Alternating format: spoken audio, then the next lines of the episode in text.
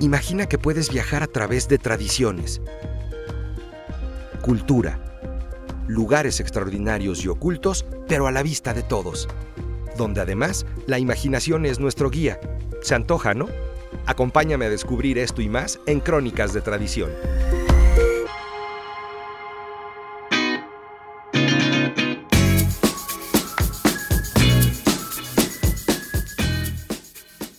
Bienvenidos, qué gusto que me estén acompañando una vez más en este episodio número 4 de Crónicas de Tradición. Como siempre, un gusto y un placer que estén aquí conmigo para disfrutar de la crónica que tenemos preparada para el día de hoy. Y esta crónica de este, nuestro episodio número 4 en Crónicas de Tradición, tiene que ver con cómo las fachadas de los edificios de nuestra Ciudad de México a lo largo del paso del tiempo han ido cambiando o han sufrido de algunas modificaciones y han variado. Y bueno, podemos decir que estos cambios realmente no son muy complicados de justificar. Muchas veces son hasta muy sencillos y otras ocasiones podemos decir que hasta naturales. Por ejemplo, los temblores, incendios y también los gustos y estilos arquitectónicos que van marcando cada una de las épocas a lo largo de la historia son algunas de las razones que han generado estos cambios en las fachadas de los edificios. Por ejemplo, el edificio que nos importa y que nos ocupa el día de hoy, que es Palacio Nacional en el centro histórico de nuestra Ciudad de México, es un clarísimo ejemplo de estos cambios a lo largo del tiempo.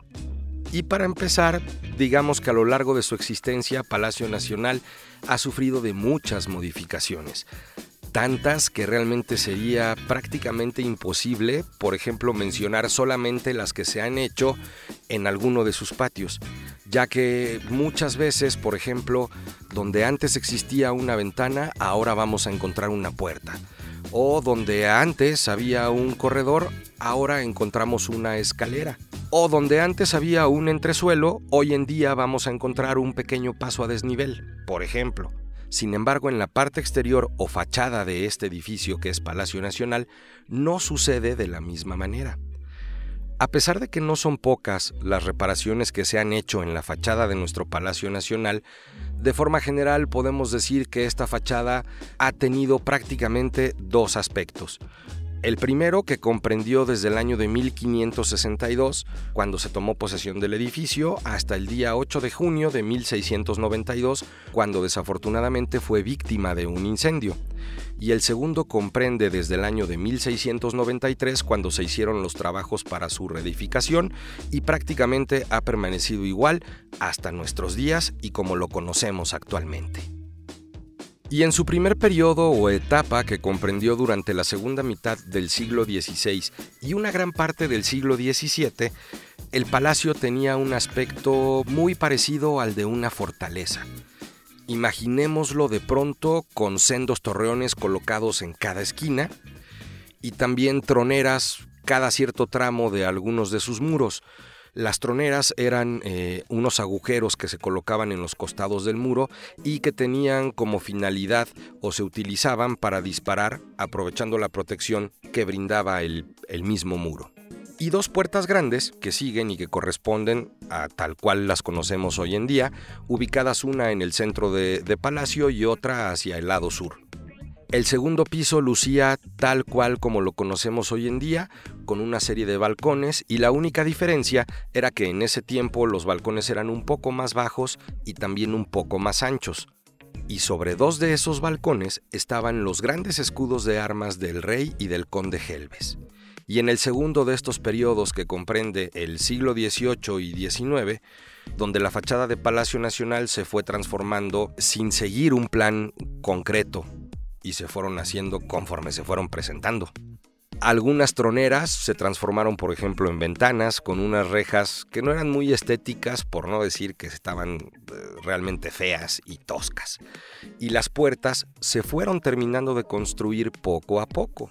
La puerta principal fue construida de 1665 al año 1700 la puerta sur se construyó del año 1700 a 1724 y la puerta del norte, que fue la última en ser construida, esta se realizó durante la presidencia de Mariano Arista y por eso es que hoy en día la conocemos como Puerta Mariana. Imaginemos entonces en esos tiempos la fachada de Palacio Nacional Almenada. Es decir, que en la parte superior de esta fachada estaba rematada por unos prismas de piedra prácticamente al puro estilo de la imagen clásica que podemos tener de un castillo o una fortaleza medieval. Y también contaba con los escudos de armas reales que estaban colocados a los lados de la puerta del centro.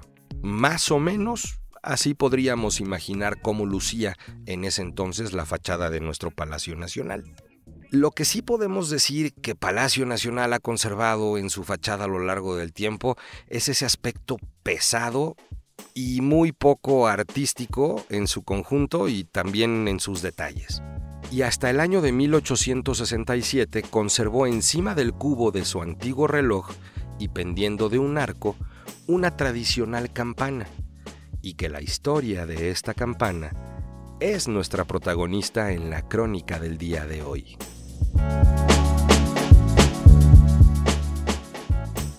En este punto de este relato, es necesario que abramos un pequeño paréntesis y aclarar que siendo presidente de la República Mexicana el general Plutarco Elías Calles y secretario de Hacienda don Alberto Pani, la fachada de Palacio Nacional sufrió una completa transformación a razón de que se le agregó un tercer piso y se quitó el reloj que había permanecido tantos años arriba del balcón principal. Antes de que alguien me reclame, oye, pero no hay ningún reloj, no Hubo un reloj arriba del, balcón principal, pero ya no existe por esta, por esta remodelación en la que se le agregó ese tercer piso y pues el reloj, adiós, para afuera.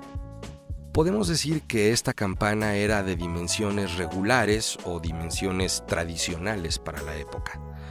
En la parte superior, a manera de asa, tenía una corona imperial sostenida por dos leones.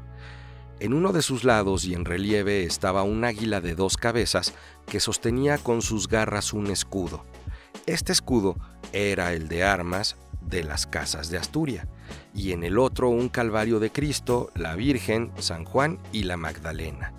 Por último, cerca de los labios de esta campana estaban las primeras palabras de la salve en latín y una inscripción que decía Maese Rodrigo Mefesit 1530, y esta era la rúbrica de su fundidor. Entonces, en este punto podemos darnos cuenta, gracias a esta rúbrica, que esta campana fue más antigua de lo que nuestro Palacio Nacional, y su llegada a México es una leyenda que cierta o no, sin duda es muy original y también muy curiosa, y cuenta más o menos así.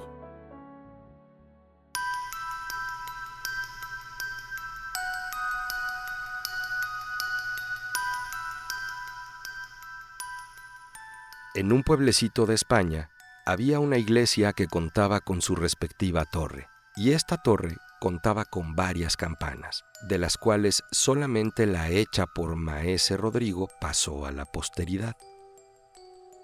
En una noche de la temporada de Pascua, el pueblo dormía tranquilo, cubierto por la oscuridad y sin que nada lo perturbara o le sacara de su plácido sueño.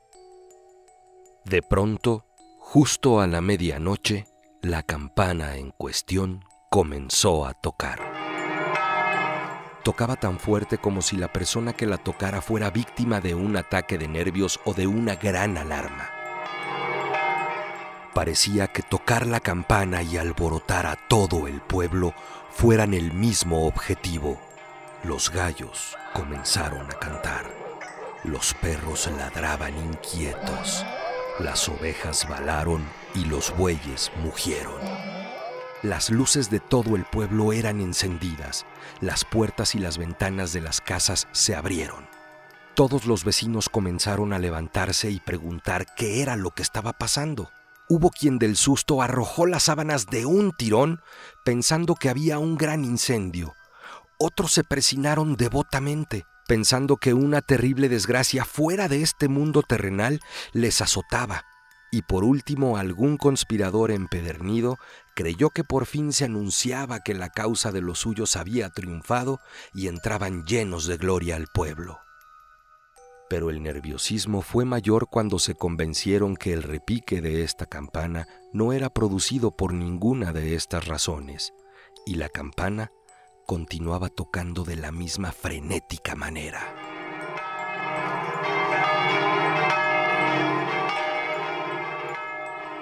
Todos se dirigieron de inmediato al cementerio de la iglesia, llevando al señor cura, al alcalde del pueblo y a sus alguaciles.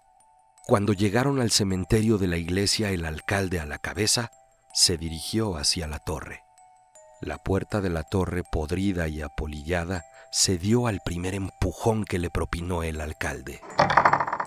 Entró, subió por la escalera.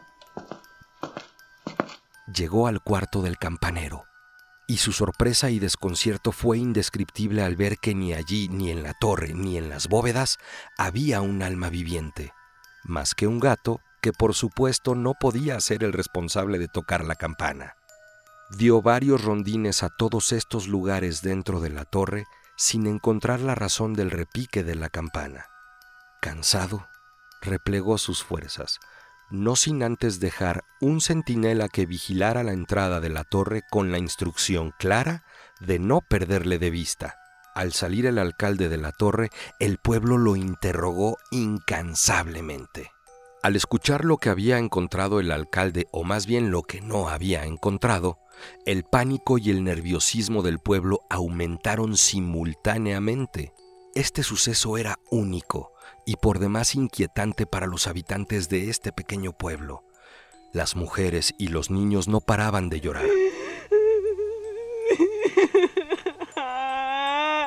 Los ancianos no dejaban de rogarle al señor cura que bañara con agua bendita la campana, pues estaba poseída por el mismo demonio, que había enviado un ejército de espíritus malignos para que dieran aquel convulsivo y violento repique. En general, el panorama era de una agitación desbordada que hacía presa a todos los habitantes del pueblo, y que hasta esa noche nunca se había visto en aquel lugar. Cuando por fin el repique de la campana terminó, nadie en el pueblo fue capaz de volver a conciliar el sueño.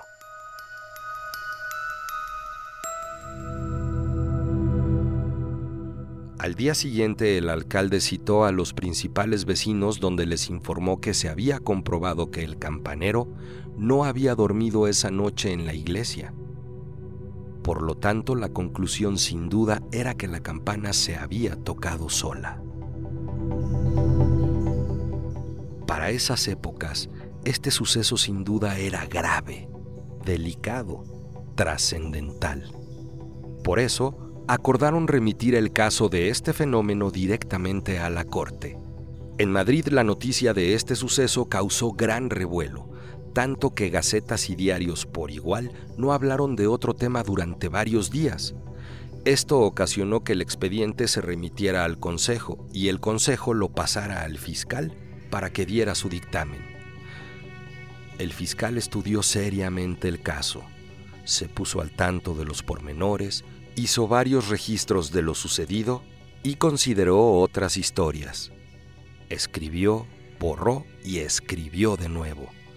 Al paso de unas cuantas semanas de ardua investigación, el dictamen estaba listo, lleno de erudición por parte del fiscal una abundancia incomparable de citas y leyes, reflexiones más que oportunas y también profundas, argumentos urgentes, un estilo tan fluido, tan espontáneo, tan preciso.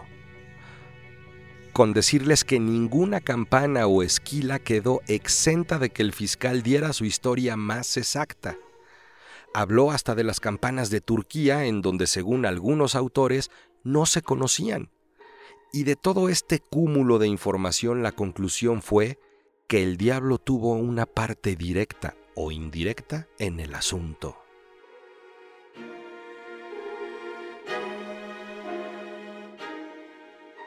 Al día siguiente se llevó a cabo la audiencia. El fiscal, muy puesto en su papel, inició la lectura del expediente Después de cuatro horas de lectura continua, el fiscal tenía la boca seca y los ojos un poco viscos. Por eso los jueces ordenaron suspender la lectura y continuar al día siguiente. Después de cuatro días, terminó la lectura del expediente y por fin llegó el momento de que los magistrados discutieran entre ellos, los cuales después de seis horas de acalorados debates, determinaron aprobar el pedimento del fiscal en todos sus puntos, concluyendo en acordar y acordaron, en mandar y mandaron. Primero, que el repique de la campana se diera nulo de cualquier valor o significado. Segundo, que a ésta se le arrancara la lengua o badajo para que de ahora en adelante no fuera capaz de sonar por iniciativa propia y sin el auxilio del campanero. Tercero, que la campana fuera desterrada de aquellas tierras y se le enviara a la Nueva España. Cumplidas las formalidades de este caso, la sentencia fue ejecutada y cumplida en todos sus puntos.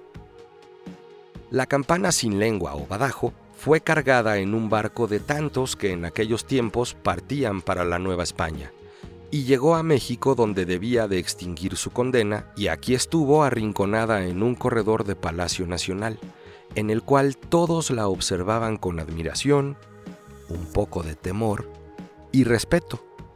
El virrey don Juan Francisco de Güemes y Orcasitas, primer conde de Revillagigedo, concluyó la reposición del palacio comenzada en tiempo de otro virrey y considerando que aquella campana no podía estar ociosa, pero sin atreverse a ponerle badajo por no contravenir las órdenes de España, la destinó a ser colocada arriba del reloj y en ese sitio muchos la conocieron pues allí permaneció hasta el mes de diciembre del año de 1867.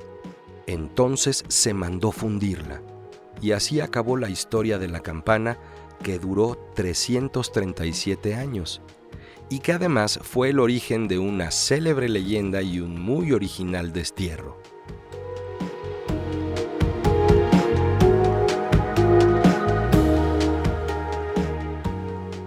Así termina nuestra crónica del día de hoy, original y muy curiosa, y que sin duda forma parte de todas esas crónicas, leyendas e historias que existen dentro de nuestra ciudad y sus alrededores y están esperando a que las descubramos y las escuchemos.